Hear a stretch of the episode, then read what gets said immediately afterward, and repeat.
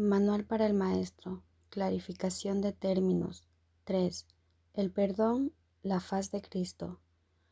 El perdón es el medio que nos lleva a Dios y que nos permite alcanzarle, mas es algo ajeno a Él. Es imposible concebir que algo creado por Él pueda necesitar perdón. El perdón entonces es una ilusión, pero debido a su propósito, que es el del Espíritu Santo, hay algo en ella que hace que sea diferente.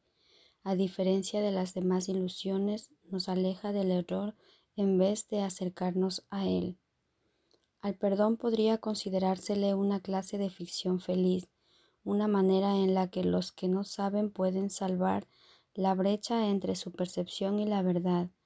No pueden pasar directamente de la percepción al conocimiento, porque no creen que esa sea su voluntad. Esto hace que Dios parezca ser un enemigo en lugar de lo que realmente es, y es precisamente esta percepción de mente la que hace que no estén dispuestos a simplemente ascender y retornar a Él en paz. Y de este modo necesitan una ilusión de ayuda porque se encuentran desvalidos, un pensamiento de paz porque están en conflicto, Dios sabe lo que su Hijo necesita antes de que Él se lo pida.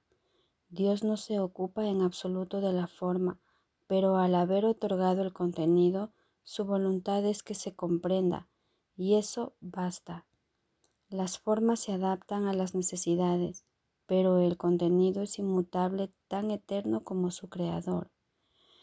Antes de que el recuerdo de Dios pueda retornar, es necesario ver la faz de Cristo. La razón es obvia. Para ver la faz de Cristo se requiere percepción. El conocimiento no es algo que se pueda ver, pero la faz de Cristo es el gran símbolo del perdón, es la salvación, es el símbolo del mundo real. El que la ve deja de ver el mundo. Está tan cerca ya del umbral del cielo como es posible estar mientras aún esté afuera, mas desde ahí un paso más basta para entrar. Es el paso final y ese se lo dejamos a Dios. El perdón es un símbolo también, pero en cuanto que símbolo exclusivo de la voluntad del Padre, no puede ser dividido, y así la unidad que refleja se convierte en su voluntad. Es lo único que aún está en el mundo en parte y que al mismo tiempo es el puente que conduce al cielo. La voluntad de Dios es lo único que existe. Lo único que podemos hacer es pasar de la nada al todo, del infierno al cielo. ¿Es esto una jornada? No, en verdad no lo es, pues la verdad no va a ninguna parte, pero las ilusiones cambian según el lugar o la época. El paso final no es más que otro cambio, por ser una percepción es en parte irreal, sin embargo, esa parte desaparecerá. Lo que entonces quedará será la paz eterna y la voluntad de Dios. Ahora ya no hay deseos, pues los deseos cambian. Incluso lo que una vez se deseó puede volverse indeseable. Esto es así porque el ego jamás puede estar en paz, pero la voluntad es constante por ser el don de Dios y lo que Él da es siempre como Él mismo. Este es el propósito de la faz de Cristo, es el regalo de Dios para la salvación de su Hijo.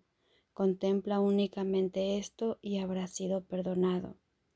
Cuán hermoso se vuelve el mundo en ese instante en el que ves la verdad acerca de ti mismo reflejada en Él.